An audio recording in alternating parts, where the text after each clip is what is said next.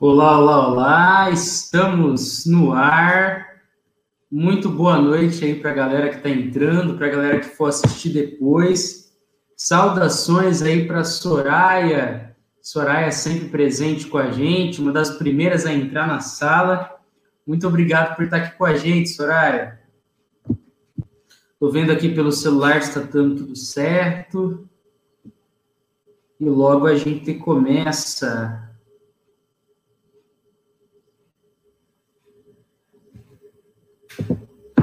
Como andam as coisas, Soraya? Por aí.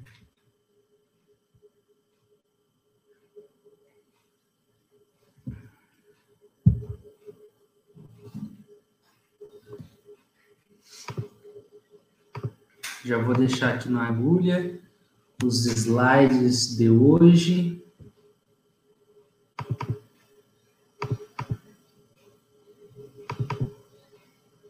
O negócio tá top.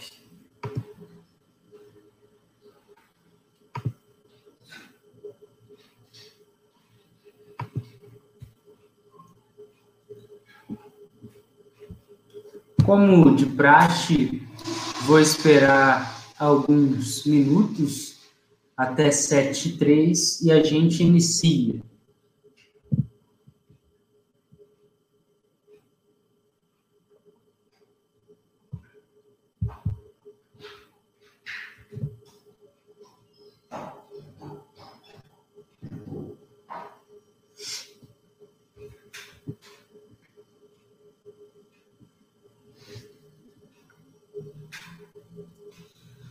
Avisar a galera pelo WhatsApp que estamos começando.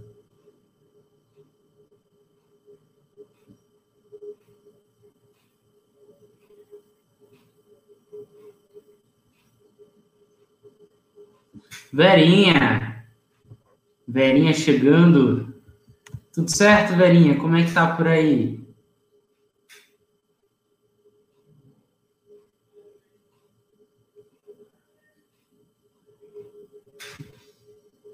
Estou só agitando a galera aqui.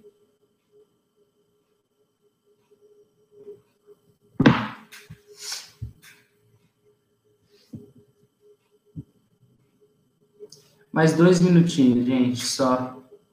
E já iniciamos o nosso estudo.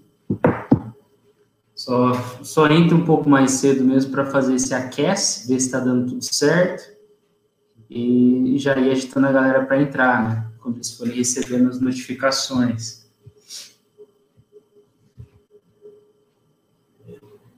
Boa noite, velho. Boa noite.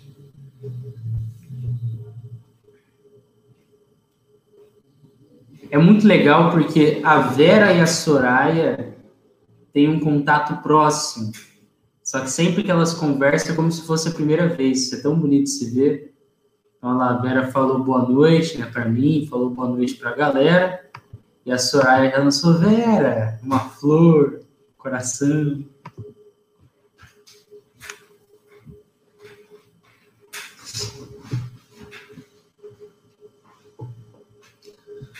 Um minuto, um minuto.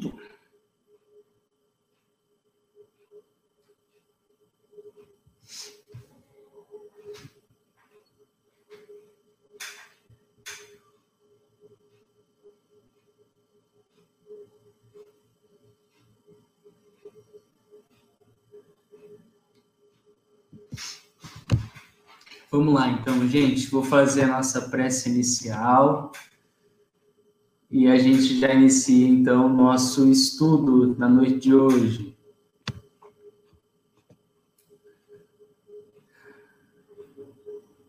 Peço que vocês se acomodem. Relaxem o corpo físico e elevem o pensamento. Liberando o estresse,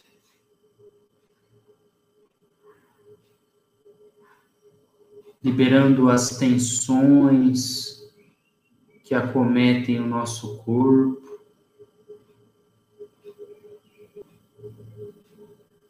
Deixem que os ombros fiquem mais relaxados, a face menos constrita, mais leve.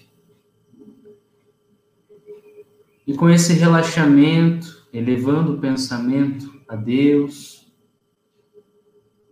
e também a Jesus, nosso Mestre, que abençoemos onde nós estivermos, com as nossas melhores vibrações, purificando nosso coração, possamos hoje aprender, ensinar, nos conectar para além das fronteiras físicas. Que o amor seja o nosso norte, que não desenvolvamos apenas o intelecto, mas transformemos o conteúdo de hoje em conteúdo bendito, moral e adequado à nossa vida superior. Posto isso, que tenhamos uma ótima noite de estudo. Que assim seja, hoje e sempre. Boa noite, boa noite aí para a galera que está entrando. Oi, Eliana, muito bom ter aqui você conosco. Cláudia, boa noite, Cláudia. Gente, acabei de fazer a prece inicial eu irei já compartilhar os slides do estudo de hoje. Como de praxe, peço que vocês interajam comigo durante o estudo, que a gente aí converse, troque figurinhas, como diriam algumas pessoas, e a gente vai trabalhando nesse processo da revista espírita. E é importante lembrar Tá? É uma coisa que eu estava até planejando falar durante a apresentação de slides, mas já vou adiantar. A ideia é que nós façamos um estudo continuado, que é o que nós estamos fazendo. Então, a galera que não está acompanhando os estudos passados, ok, você pode assistir o de hoje, não tem problema nenhum, pode assistir o próximo, ok. Mas eu recomendo que vocês também assistam os episódios passados, tá? Então, separar aí um tempinho da semana para ir acompanhando esses vídeos de forma como se você estivesse assistindo realmente um seriado da Netflix. E dessa forma você vai montando o conteúdo, conseguindo seguir bem ali o caminho que Kardec trouxe de forma lógica para a compreensão da doutrina espírita, tá bom? Então, vocês verão hoje mesmo que tem coisas que, como nós já trabalhamos em encontros passados, eu não vou me ater profundamente, mas já vou fazer referência. Ó, a gente estudou isso em encontros passados. Caso você não tenha visto ainda, recomendo que você garimpe os estudos passados para conseguir é, assistir certinho, né? Ter a base do conteúdo.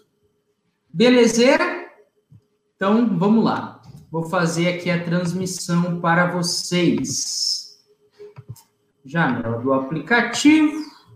Estou compartilhando aí para vocês.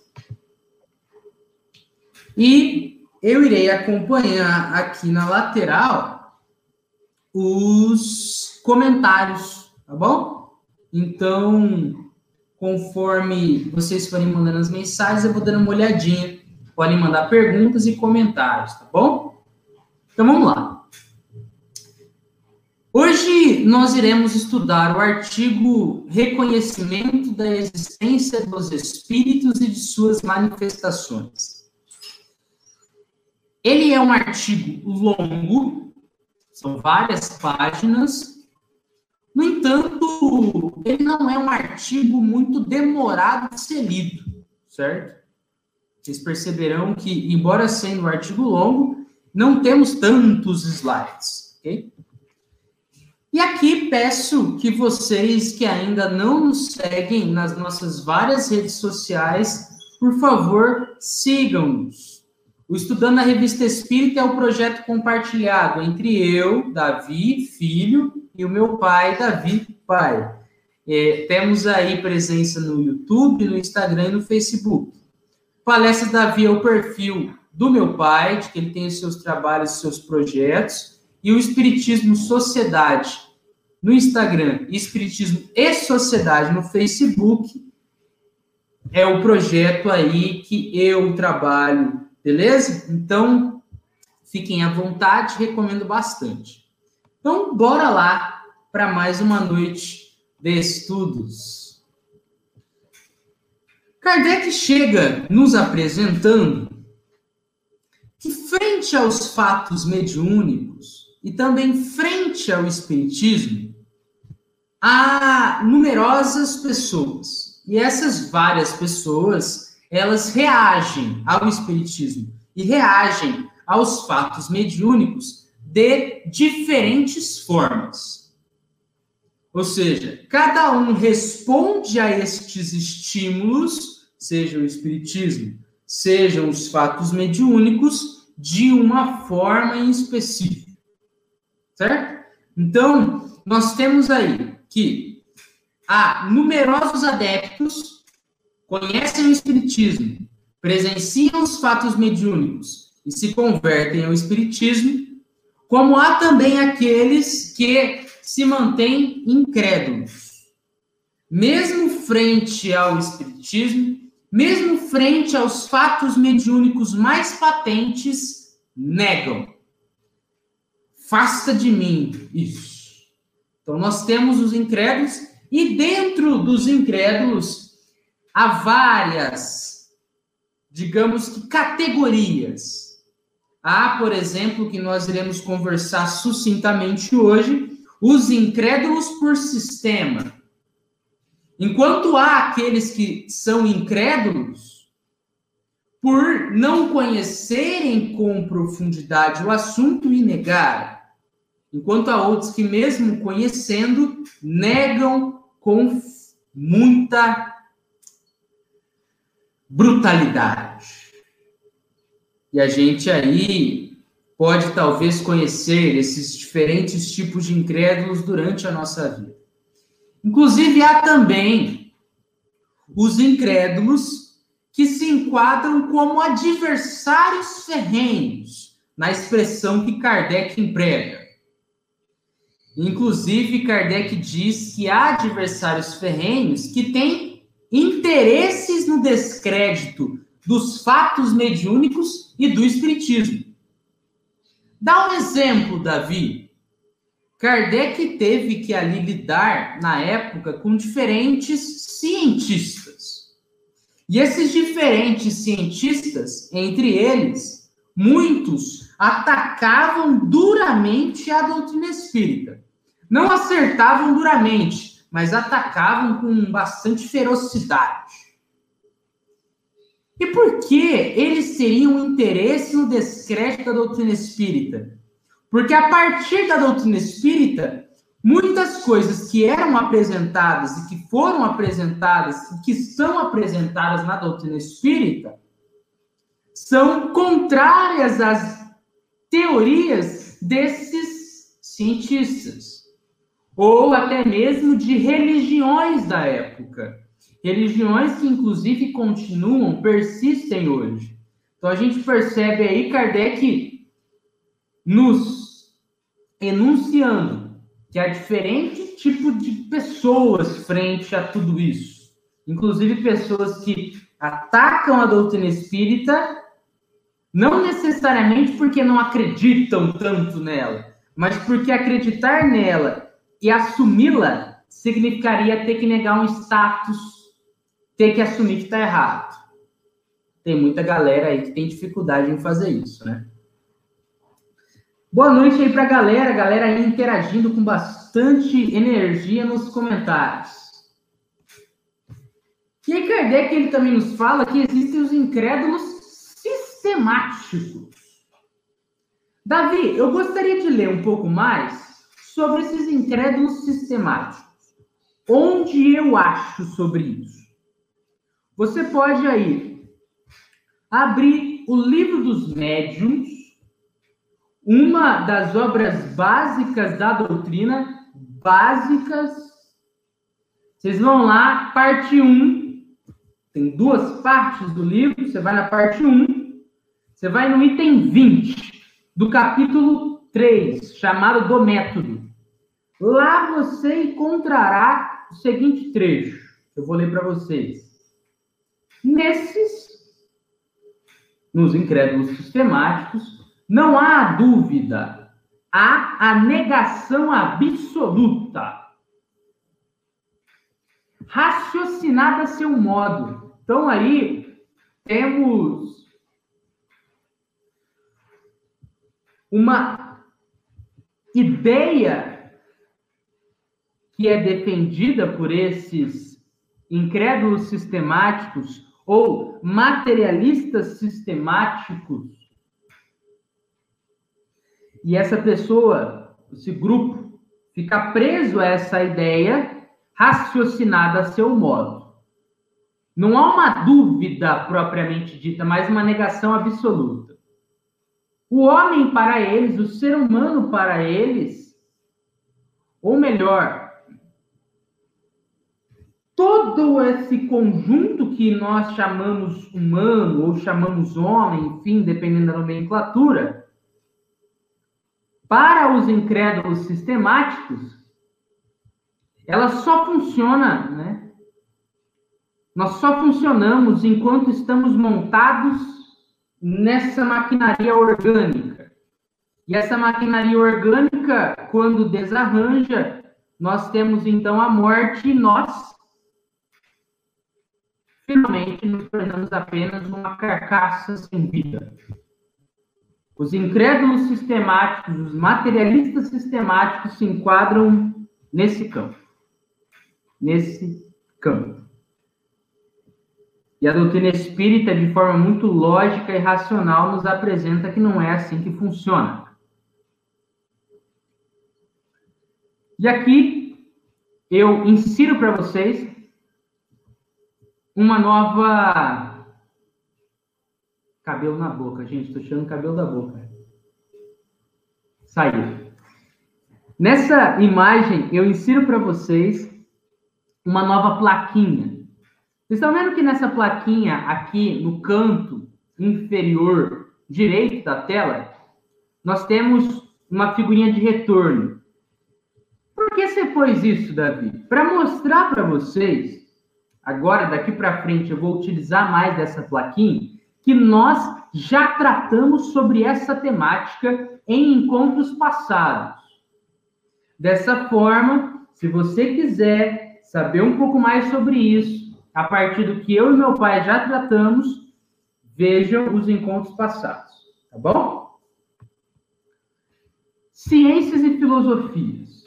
Kardec apresenta Ocorrerão com os espíritos o que aconteceu com a maior parte das descobertas. E Davi, o que aconteceu com a maior parte das descobertas? Foram combatidas ferrenhamente, até que não restou forma a dizer realmente faz sentido. Realmente isso aconteceu, Davi, durante a história? Nossa, e como aconteceu? E como aconteceu? Nós temos aí alguns exemplos. Einstein. Hoje a gente fala aí de, de relatividade, da, de várias teorias da física que Einstein nos trouxe. Mas antes, Einstein foi constantemente azucrinado, constantemente combatido. Freud é outro exemplo. Certamente, Freud, por considerar apenas a questão material, cometeu equívocos. Mas certamente Freud também, a partir de todo o desenvolvimento, trouxe diversas descobertas que lá atrás foram combatidas com alta ferocidade. Claro que ainda Freud é muito combatido aí até dentro das academias. Mas sem dúvidas não tem como a gente negar que Freud nos trouxe bastante luz, por exemplo, a questão da sexualidade, da energia sexual. Giordano Bruno foi outro cara, um filósofo que também foi muito combativo. Defendia que o Sol, a gente orbita em volta do Sol e não a Terra, o centro do universo. Ele, defensor do heliocentrismo, defensor de que há mais mundos do que a Terra. E o que aconteceu com Jordano Bruno? Morte. Foi caçado. Sócrates, outro cara, que pelo seu pensamento afiado nos trouxe diversas reflexões, nos trouxe a revelação da nossa ignorância. E o que aconteceu com Sócrates? Foi combatido, foi acusado injustamente e tomou veneno como parte da sua pena. Apenas alguns exemplos aqui mostrando como esses vários caras foram combatidos e hoje a gente fala sobre eles, compreendendo o quanto eles somaram para o avanço da ciência, da filosofia. Sócrates, por exemplo, da religião. E Kardec então nos diz: o que aconteceu com a maior parte das descobertas também vai ocorrer com a doutrina dos espíritos. A gente, uma hora ou outra, vai ter que assumir: ó, realmente existem espíritos, eles se manifestam, eles influenciam a nossa vida. Top, né? Alessandra nos questiona. Muitos sofreram ao trazerem a doutrina ao conhecimento de todos, né, Davizinho? Certamente, certamente. A gente consegue até pensar né, numa questão micro como numa questão macro. Né? Como assim micro, Davi? Não sei se vocês já tiveram essa experiência, mas Assumir-se espírita. Uma situação micro. Você se assume espírita. E aí, algumas pessoas já podem te olhar torto. Algumas pessoas já podem já ficar meio assim ressabiadas com você. Isso coisa pouca, né? Se a gente pensar outras pessoas que sofreram coisas ainda piores. A gente pode pegar o próprio exemplo de Kardec, Alexandre. O que Kardec teve que passar para trazer a doutrina espírita, para falar sobre a doutrina espírita, vixe, muita coisa. Tem o filme né, de Kardec aí, galera consegue encontrar, inclusive na Netflix. A gente vê um pouco do que Kardec passou. Muita coisa. E aí a gente compreende o que Jesus apresentou lá atrás para a gente no Novo Testamento, pelas mãos dos discípulos.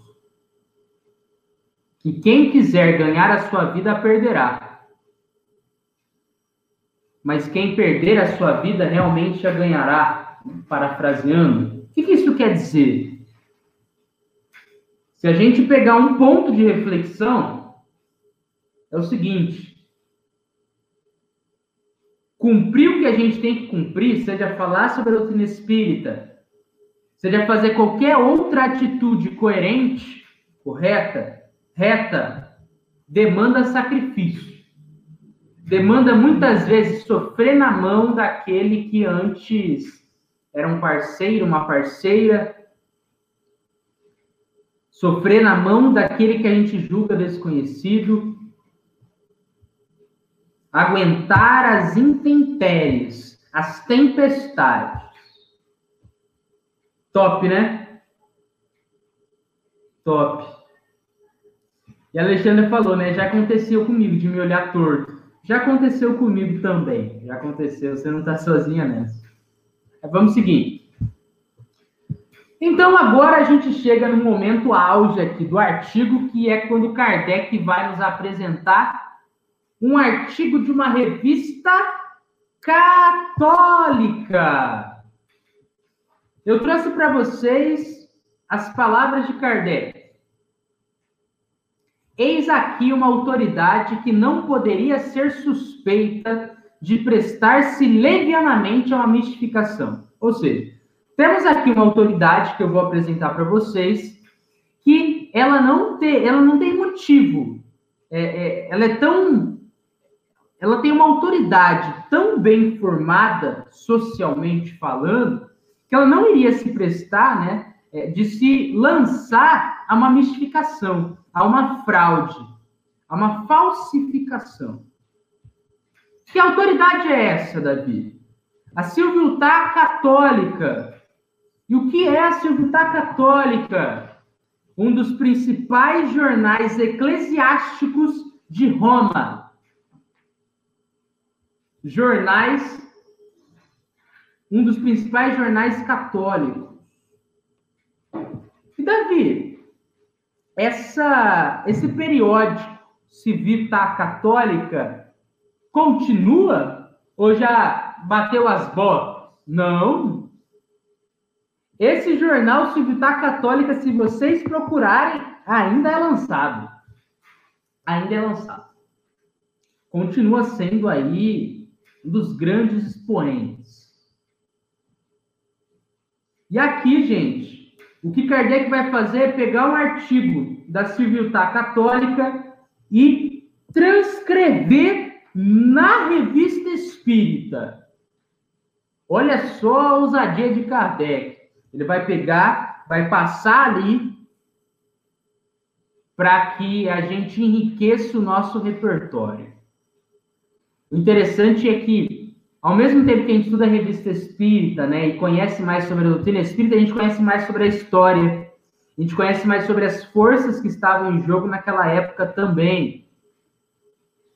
E Kardec apresenta que esse periódico, Civitar Católica, enuncia fortes argumentos visando provar a existência e manifestação dos espíritos. Então, em outras palavras, uma das revistas top de linhas eclesiásticas de Roma argumenta a favor da existência, defende a existência e manifestação dos espíritos. Top, né? Kardec fala: toma, vamos ler, vamos estudar sobre o que, que eles estão dizendo. Só que Kardec fala que tem uma diferença, uma diferença importante. Então ele já avisa para a gente já ter essa, é, já temos ciência disso para não tomar não tomar suco de manga estragado.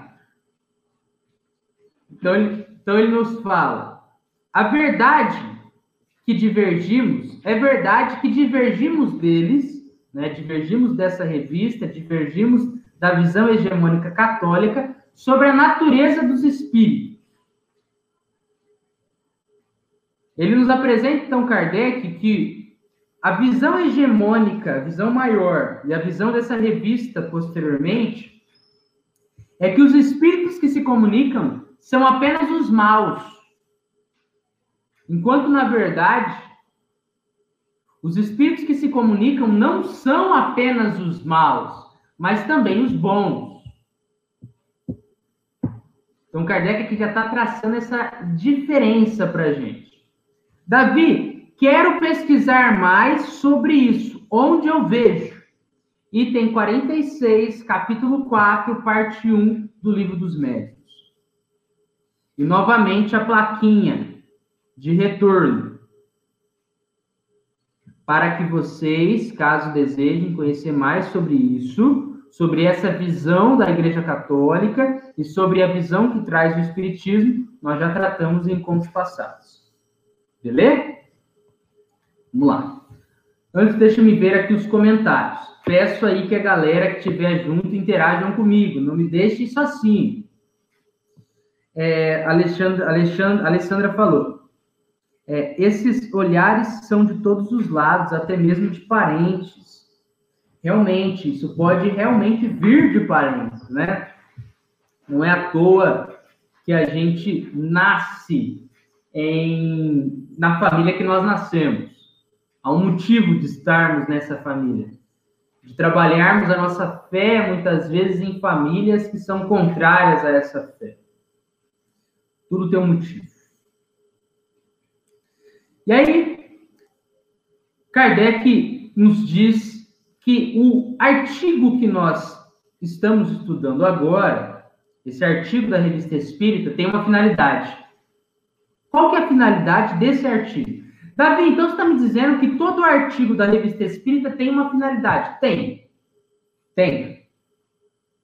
E é importante que a gente saiba qual é a finalidade para uma compreensão aprimorada sobre a temática.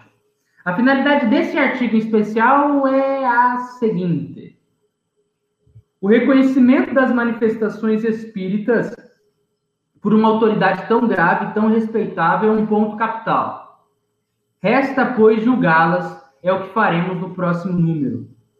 Kardec está nos trazendo que, nesse artigo da Revista Espírita, nós iremos ler um artigo dessa respeitosa, né, dessa respeitável, dessa grandiosa revista católica, ok? E nós iremos, a partir disso, tecer uma análise. No entanto, essa análise que eu vou estar tecendo com vocês aqui, Kardec ele não vai tecer de forma estrita nesse artigo em especial. Ele vai apresentar.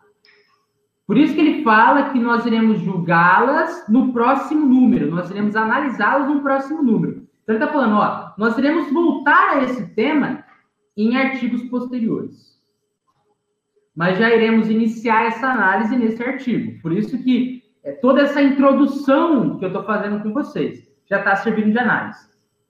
Fechou? Então vamos seguir o baile.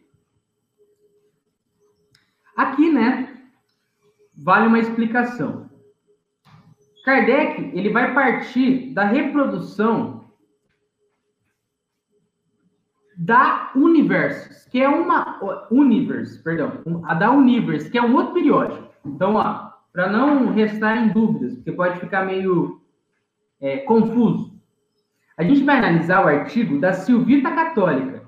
Mas o artigo da Silvita Católica foi antes publicado em outro periódico, que é o periódico da Universo.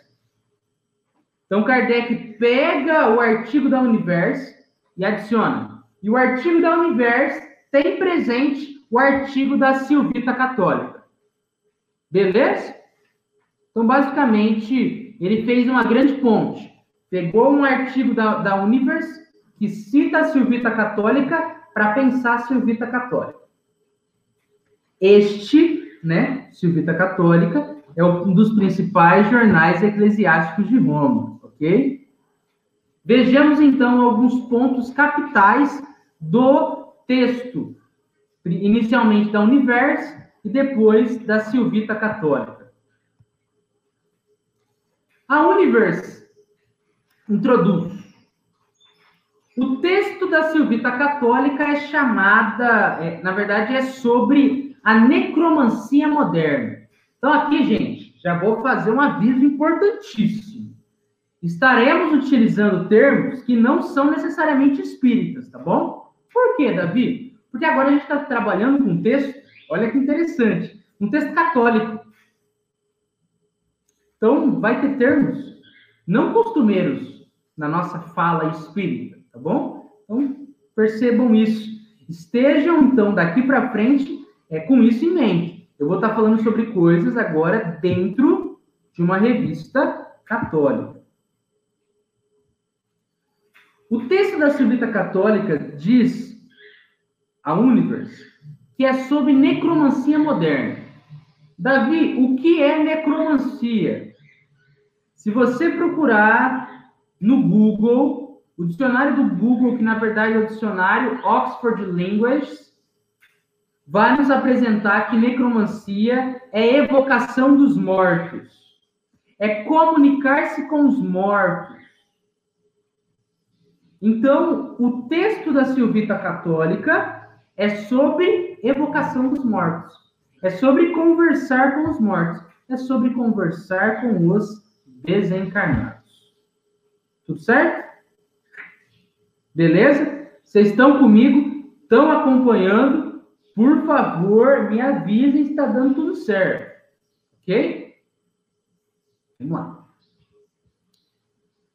Agora a gente começa a pegar o texto romano. A gente começou a pegar o texto da Silvita Católica. Parte 1, vamos lá. Nesse artigo, defende-se que nenhuma teoria explica por total os fenômenos envolvidos no chamado espiritualismo americano. Então, aqui, a revista romana nos traz o quê? A revista romana nos traz o quê? Não existe teoria nenhuma que explique os fenômenos que nós estamos presenciando. Isso é verdade, Davi? Não. A gente tem a doutrina espírita aí, de forma lógica e racional, nos apresentando como é possível explicar. Mas aqui nós estaremos conversando sobre o texto romano. Tá bom, o texto romano também apresenta que muitas dessas experiências do espiritualismo tem muita fraude, tem muita mentira, tem muito exagero e tem muitas alucinações. Isso é real? Não podemos negar que realmente muitas das experiências que foram tidas no passado como é, fenômenos mediúnicos estavam ligados a uma mistificação.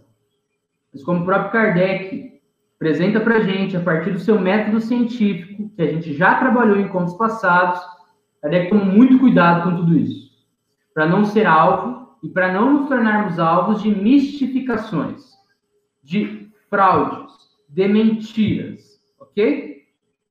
E a questão das alucinações, que pode gerar bastante dúvida, vocês encontram também no livro dos médiuns, a gente vai estudar também na revista espírita, o que, que é alucinação, e o que, que se enquadra realmente como alucinação e como fenômeno mediúnico. Eu realmente posso dizer que todo mundo no mundo inteiro começou a alucinar e ver mesa girante no teto? A gente vai conversar sobre isso mais para frente. Parte 2. Mas a própria revista apresenta que há ressalvas. Como assim ressalvas? Embora muita fraude, muita, muita mistificação, muita mentira, pessoas alucinando, se a gente descontar tudo isso, há casos que se a gente negasse, seria negar toda a fé na autoridade dos sentidos e no testemunho humano. Então, ele fala, então, basicamente assim, tem coisa que tem nada a ver? Sim, mas tem coisas que realmente ocorreram. E essas coisas que ocorreram e ocorrem, se a gente fosse negar, a gente já está negando os nossos sentidos, a gente já está negando todo o testemunho humano.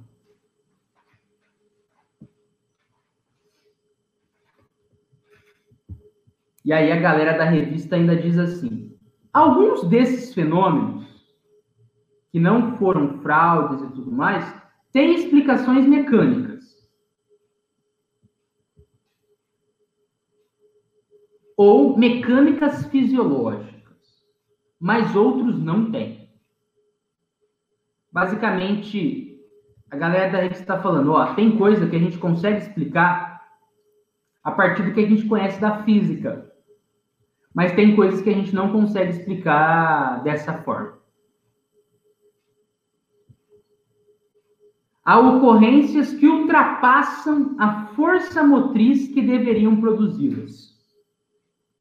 Davi, traduz isso para gente. Traduz isso para gente. Traduz, traduzo para vocês. Pensem comigo, né? Para erguer uma mesa, você tem que, atendendo né, a matéria, pegar a mesa digamos que eu estou encarnado, eu vou pegar essa mesa e eu vou levantar.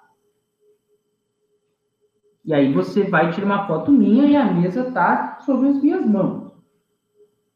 Mas digamos que a mesa ela está suspensa no ar, mas não tem ninguém embaixo segurando. Ou seja, a força motriz que deveria produzir essa mesa suspensa não está ali. Não tem, não, não tem guindaste que está elevando a mesa. Logo, essas ocorrências ultrapassam a força motriz que deveriam produzi-las. É isso que o texto romano está trazendo para a gente. Tá bom? Importante dizer, né? Isso aqui é só um, um, uma observação para vocês não, não caírem em, em, em maus entendimentos, né? em desentendimentos. Quando a gente pensa na suspensão de uma mesa, a partir de um efeito mediúnico, não é a força do braço do espírito que está elevando, como um, um, ser humano encarnado faria, tá bom? Então, isso é importante. Aí você vem e pergunta, mas como ocorre? Isso a gente vai conversar depois. isso é depois. Ainda tem chão para a gente chegar lá. Os casos que a gente tem, né, dessas essas ocorrências que escapam que escapam do, do entendimento dentro, das, da, dentro do, do conhecido, diz a revista. Movimentos abruptos com breve toque. Como assim, Davi? Tem um copo, eu dou um toquinho no copo, o copo sai voando. É um movimento abrupto, é um movimento violento com breve toque. Ou seja, por isso que a revista trouxe, revista católica, ultrapassam, essas ocorrências ultrapassam a força motriz que deveriam produzi-las. Outro exemplo, movimento sem contato, as mesas girantes, a, cadeira girante, o, o copo suspenso, o objeto suspenso, sem contato, o, o, o copo caindo sem contato, coisas assim manifestações de inteligências distintas em relação aos experimentadores. Ou seja, as psicografias, as psicofonias, as várias comunicações que são dadas e muitas vezes são sobre assuntos distintos dos conhecidos pelos médiums. Inclusive pensamentos que são contrários aos dos médiums. São casos aí também que ultrapassam é, a, a compreensão que a gente tem meramente ordinária, científica ordinária. É isso que o texto romano está trazendo. Parte 4. A teoria do magnetismo animal mesmo que a aceitem irrestritamente, aqui, perdão, né? É um ela, não é ele, mas ela não é capaz de explicar inteiramente. Por exemplo, uma mesa magnetizada respondendo com inteligência e vontade própria, muitas vezes contrárias e superiores às do médico. Davi, teoria do magnetismo animal. Eu faltei nessa aula na escola. Então, quando a gente pensa em magnetismo animal, a gente está pensando agora, aqui, né, numa questão anímica, física. Tem pessoas que, de forma pessoal, conseguem, sem ter contato direto, movimentar um copo. Isso é possível? Isso é possível. Um grande estudioso do passado sobre isso foi Mesmer, ok? No entanto, o que a revista está apresentando é: se a gente aceitar a teoria do magnetismo animal sem nenhuma ressalva, nem ela seria capaz de explicar todos os fenômenos mediúnicos. Como, por exemplo, uma mesa que está respondendo é, é, o, perguntas, que na verdade ela está sendo influenciada, ela está sendo movimentada por um espírito para responder perguntas, que são respostas contrárias e até mesmo superiores às do médium. Como que uma teoria de magnetismo animal consegue responder isso? Não consegue. E realmente não consegue. E aí a galera dessa revista confessa ignorância. Ó, não há forma clara, forma clara de explicar diversos desses fenômenos e achamos prudente não tentarmos. Basicamente assim, ó, é, a gente não não tem capacidade para explicar isso. Olha que interessante, né? Não temos capacidade. E a gente vai tirar o nosso cavalinho da chuva porque não dá, não, não achamos prudente tentarmos. E, gente, pensando de forma bem lógica, eles não conseguiriam explicar partindo da visão meramente católica. Por isso que tem todo o envolvimento da ciência né, no processo de, é, da codificação, de pesquisa sistemática, de cruzamento, de trabalhar exatamente com o que é experimentado e não meramente dogmático. Por outro lado, há fenômenos que, lembrando, estamos falando dos textos, do texto romano, tá bom? Ó, por outro lado, dizem a galera, né? Diz a galera dessa revista católica. Há fenômenos que eles são impossíveis de serem explicados naturalmente.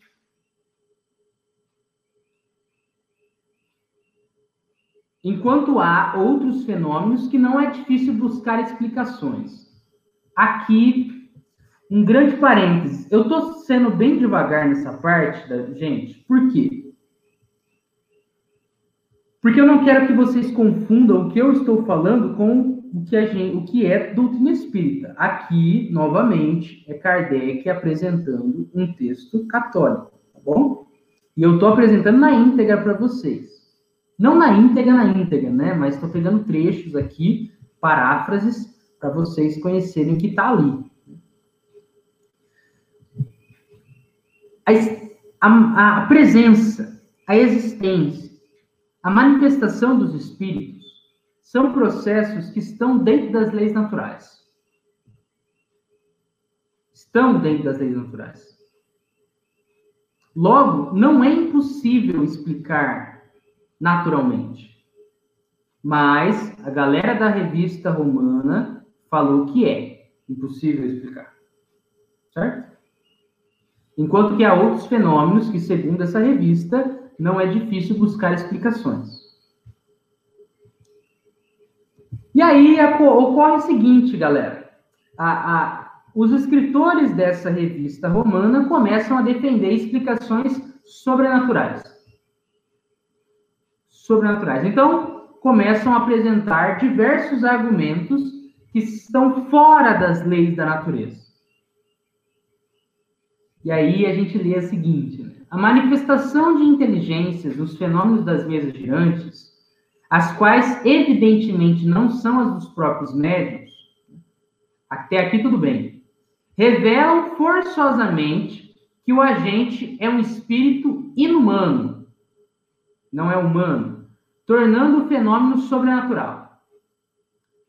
Novamente, outro ponto importante. Doutrina espírita nos apresenta que os espíritos desencarnados foram antes espíritos que estavam encarnados, ok? Que estão ali se comunicando e tudo mais. Então, quando a gente pega aqui a, a questão de que o, o, o agente é um espírito inumano, já fica meio calmo. E depois apresenta que, por ser um espírito inumano, o fenômeno é sobrenatural. Não tem link lógico entre essas duas informações. Não tem link lógico. Não, não é exatamente racional.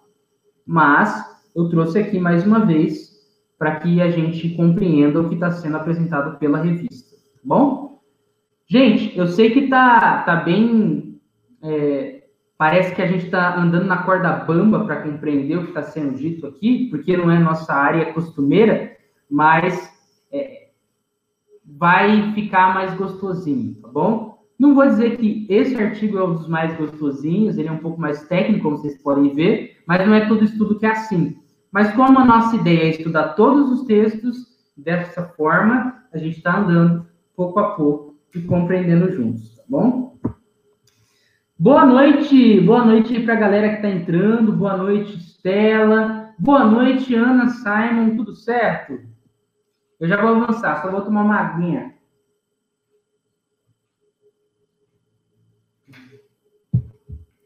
Vamos lá. Galera católica nos traz o seguinte: nenhum bom católico poderia recusar a existência e intervenção dos espíritos.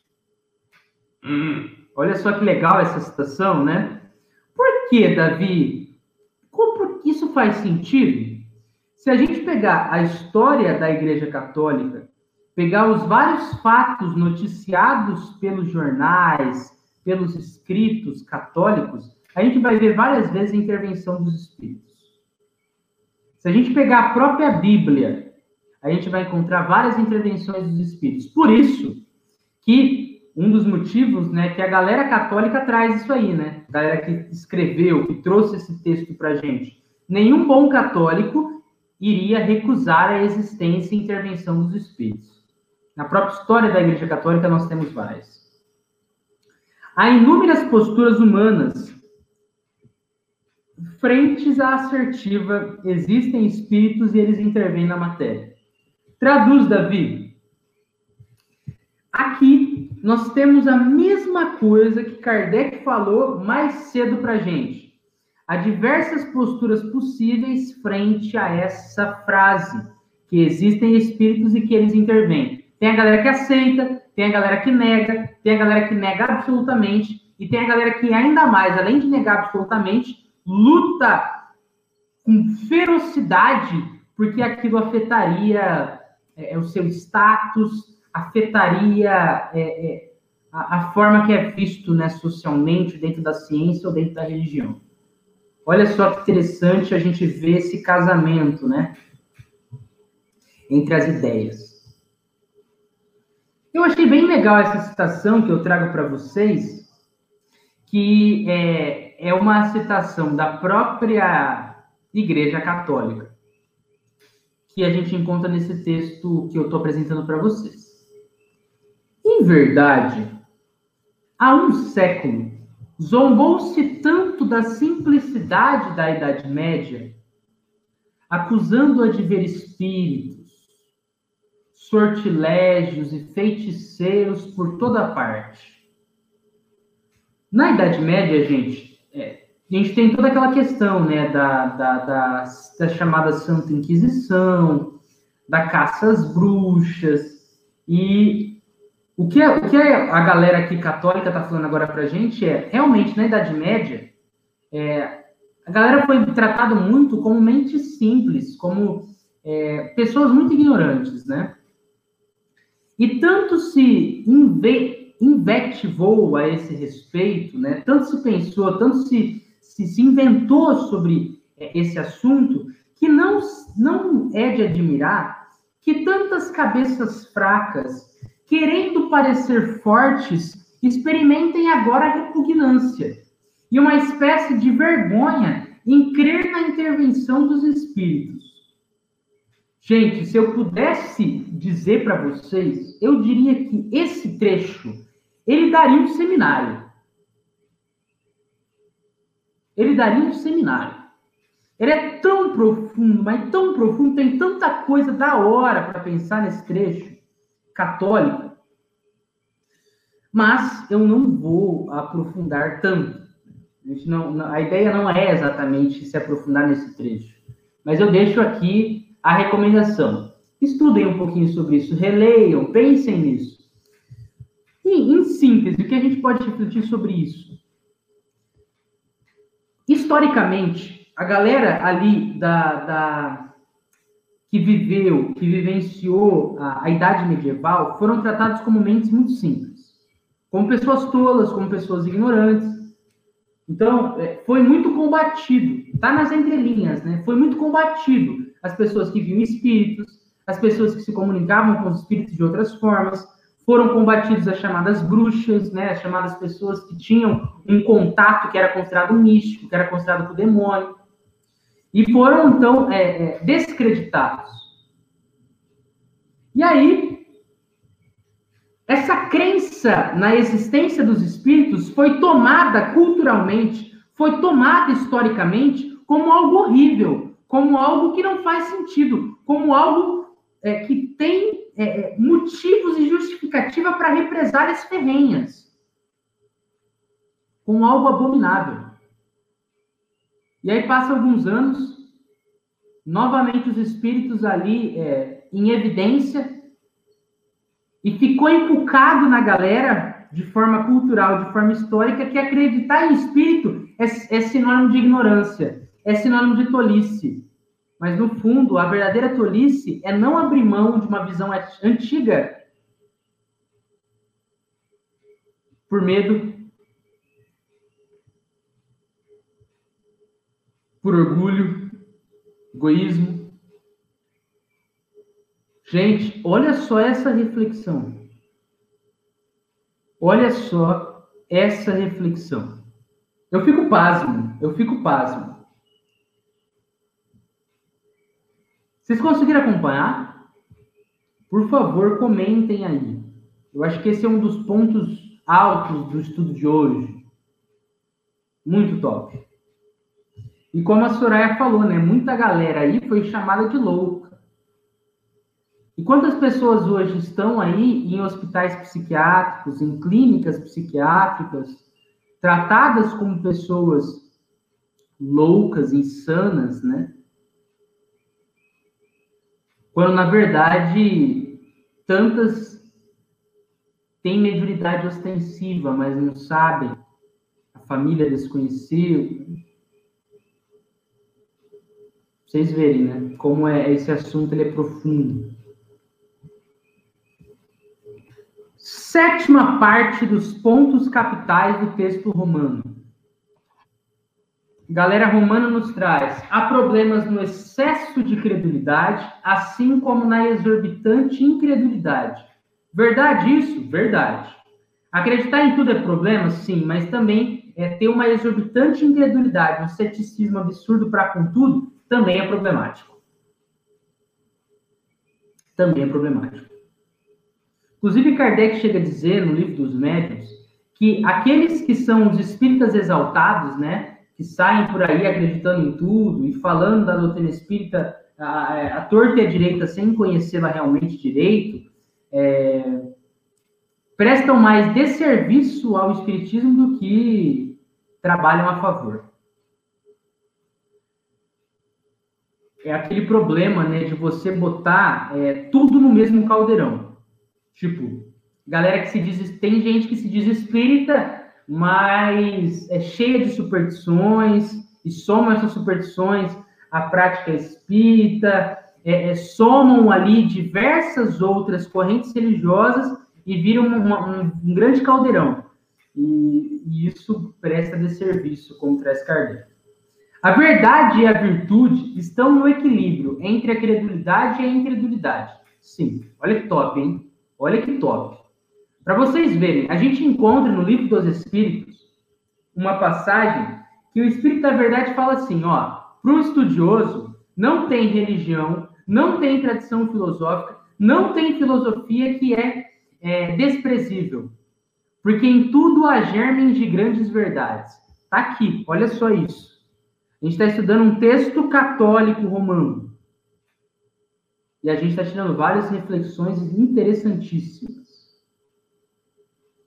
Eliana Rampazzi falou, né? Nunca ouvi falar em espíritos inumanos. Eliana, novamente, é uma coisa que eu estou tomando muito cuidado aqui para apresentar para vocês. O que a gente está estudando agora é o texto romano, é um texto católico. Então, é o texto católico que apresenta, naquele momento, a ideia de espíritos inumanos.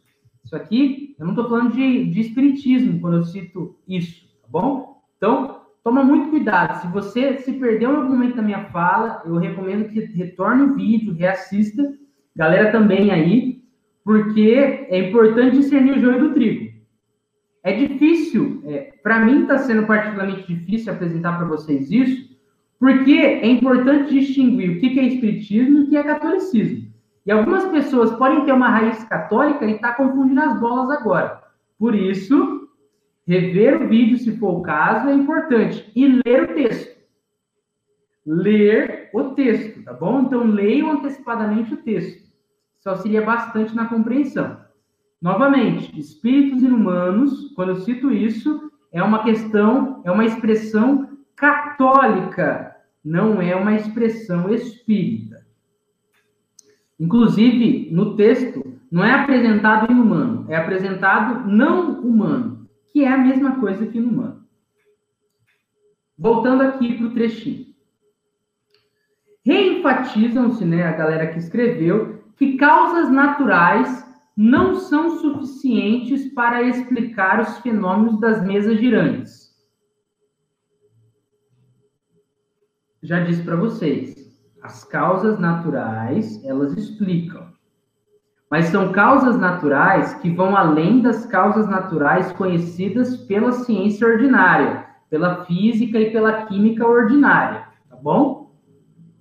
Mas aqui defende-se, né, a galera aí da, da católica está defendendo uma outra visão.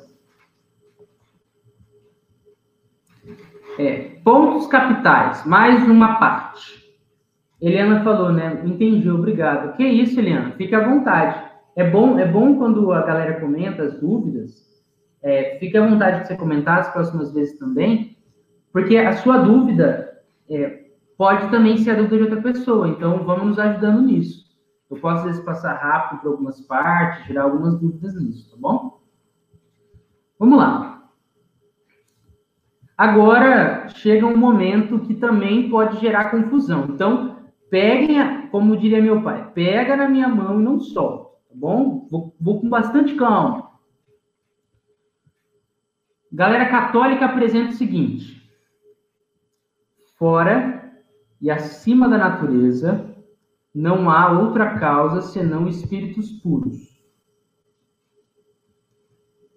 Para o espiritismo, o que são espíritos puros?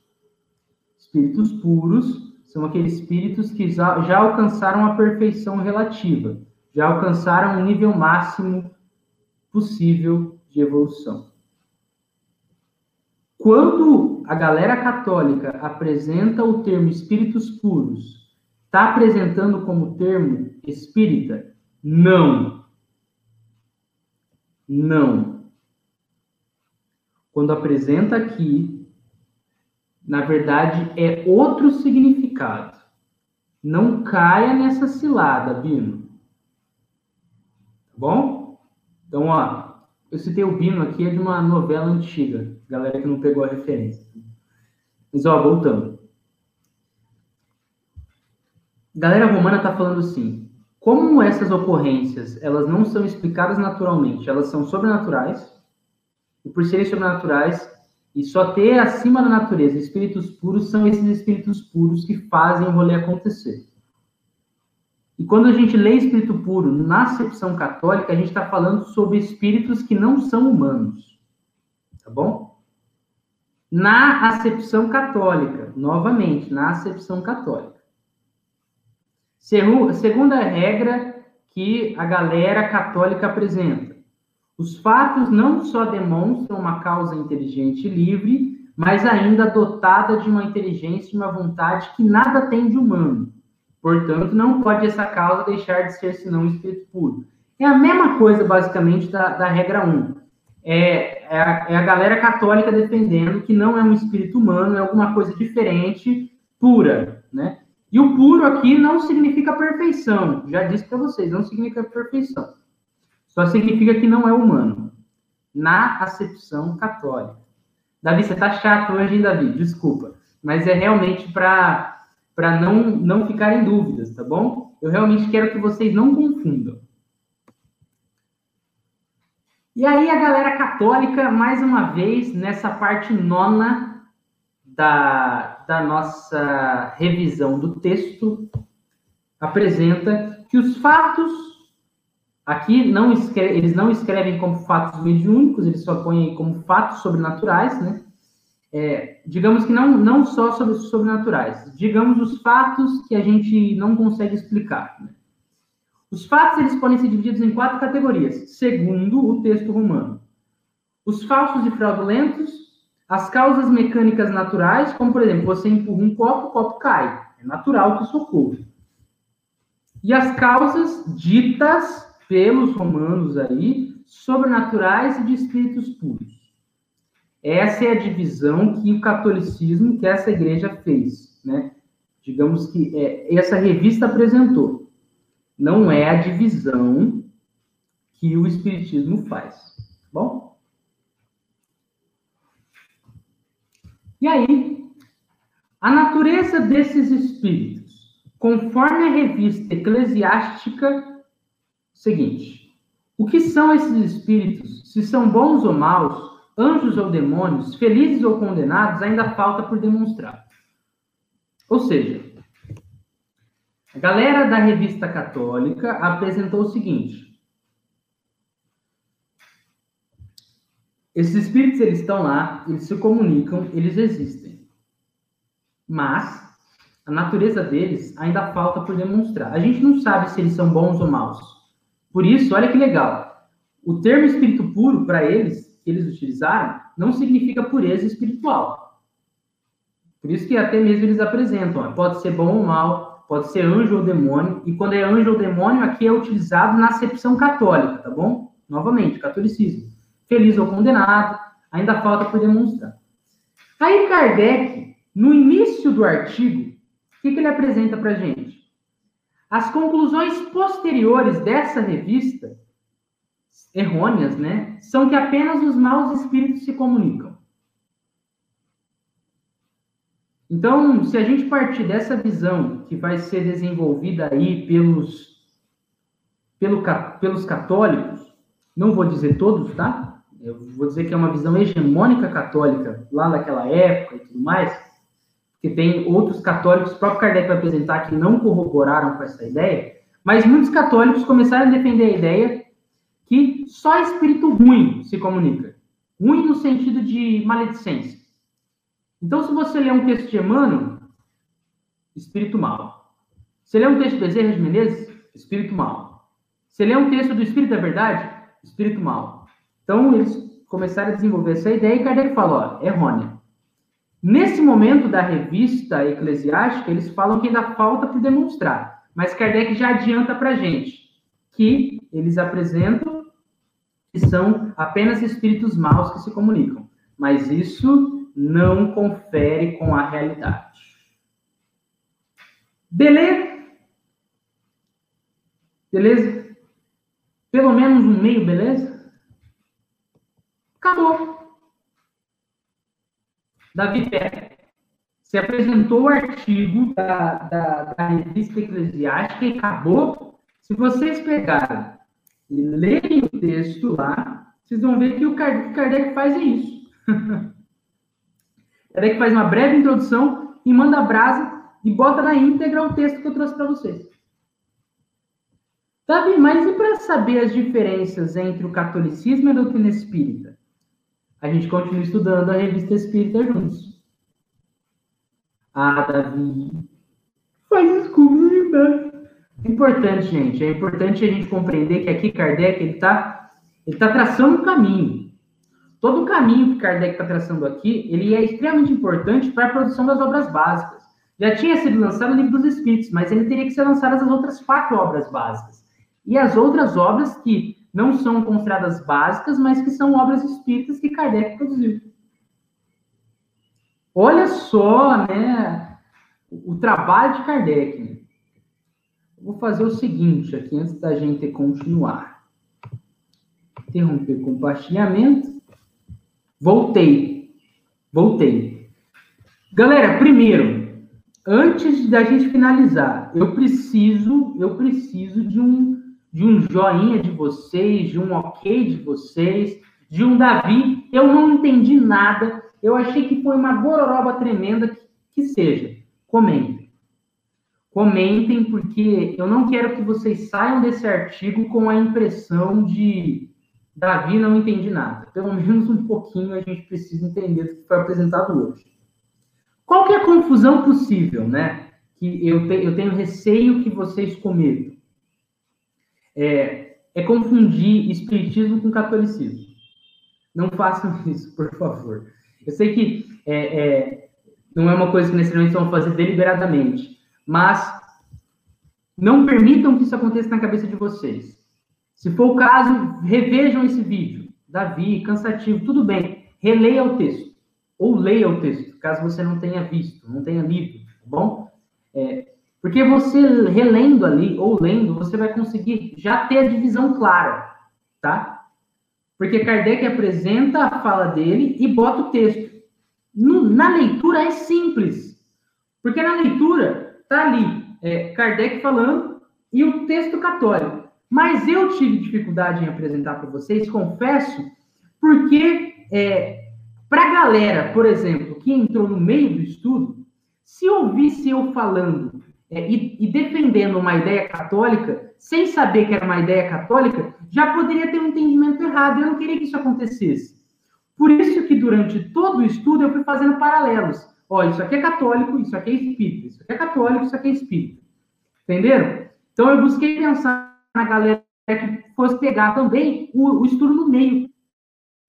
Tá? Por isso que várias vezes fazendo retornos e várias vezes repetindo que o texto ele é católico e o que eu estou falando agora é espírita. Tá bom? Foi realmente para o entendimento de vocês. Pode ter ficado um pouco maçante hoje, mas é para vocês realmente não caírem é, numa ideia incoerente, tá bom? Porque a gente sabe, né? Uma ideia incoerente, quando ela se instala, é difícil a gente tirar. Então, eu busquei evitar isso bastante hoje. Alessandra nos trouxe, né? Muito interessante. Até li um artigo que diz que a reencarnação era aceita na Igreja Católica. Então, se você deu. Eu não lembro agora de cabeça, Alessandra, mas teve um concílio é, que começou a desconsiderar, a partir desse concílio, um dos grandes teólogos da Igreja Católica que apresentava a reencarnação dentro dos postulados. E aí, após esse concílio, a galera começou a, a, a soterrar essas ideias. E ele foi um dos grandes teólogos é, do, do passado. Um dos grandes teólogos do passado, assim, tem ideias incríveis, assim, que já são, de certa forma, grandes introduções à doutrina espírita. Mas aí, por, é, por diversas variáveis, a Igreja Católica começou a, a lutar contra né, essa ideia. E uma coisa que eu, que eu busco né, salientar é que a gente precisa compreender que é, é possível, levando em conta a reencarnação, que a gente tenha sido uma das figuras católicas. Seja um adepto católico, seja um, uma, uma, uma, figura de poder dentro da Igreja Católica, que é uma instituição, né? É, então, muitas vezes a gente pode estar aqui apresentando coisas que nós defendíamos antes. Por isso a importância da gente não botar na fogueira a Igreja Católica, mas compreender que como, são, como a Igreja Católica é composta por seres humanos, como o chamado movimento espírita é composto por humanos, tem suas incoerências, pode ter as suas incoerências. E olha o que eu falei, movimento espírita. Movimento espírita não é espiritismo. Movimento espírita é uma coisa, espiritismo é outra. O espiritismo se mantém puro,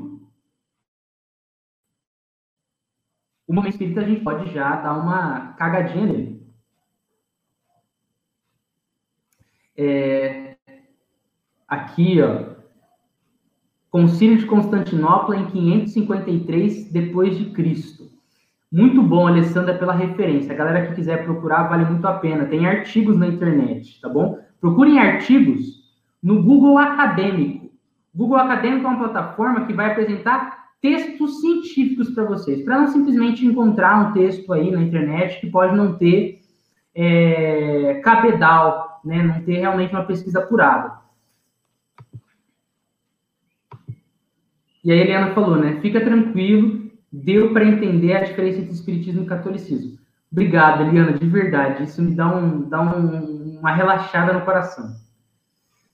E a Alessandra falou, né? Passou a ser proibido e considerado como heresia, a questão da reencarnação.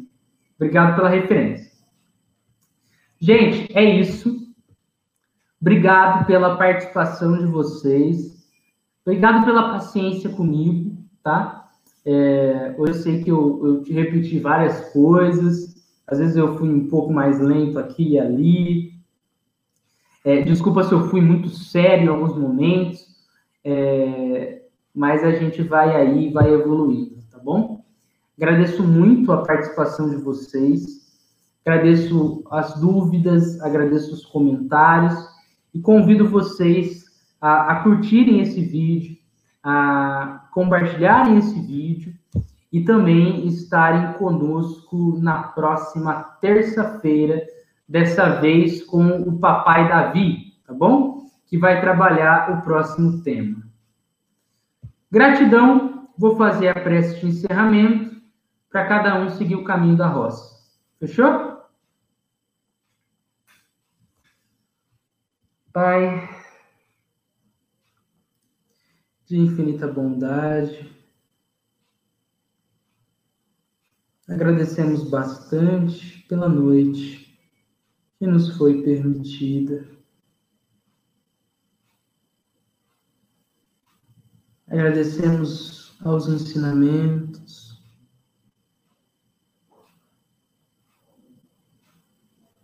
Agradecemos, Pai, a oportunidade de reencarnar ou a oportunidade de, em espírito, compormos este estudo. Pedimos perdão e misericórdia frente às nossas falhas, Pai. Frente às nossas violências, às nossas impaciências, às nossas intolerâncias.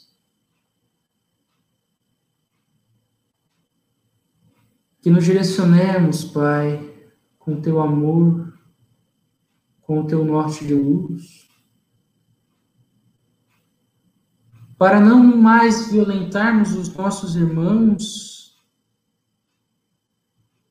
de forma alguma, nem mesmo, claro, pela crença que professamos. Pai, direciona-nos para que não sejamos espíritas apenas em palavra, mas também em exemplo, em conduta reta, em conduta que visa ser mais reta. Posto isso, muita glória ao amor, hoje e sempre. Que assim seja, Pai amado. Valeu, gente. Obrigado. Muito obrigado também pelo feedback. Beijão, beijão, Soraya, e até a próxima, gente. Tchauzinho.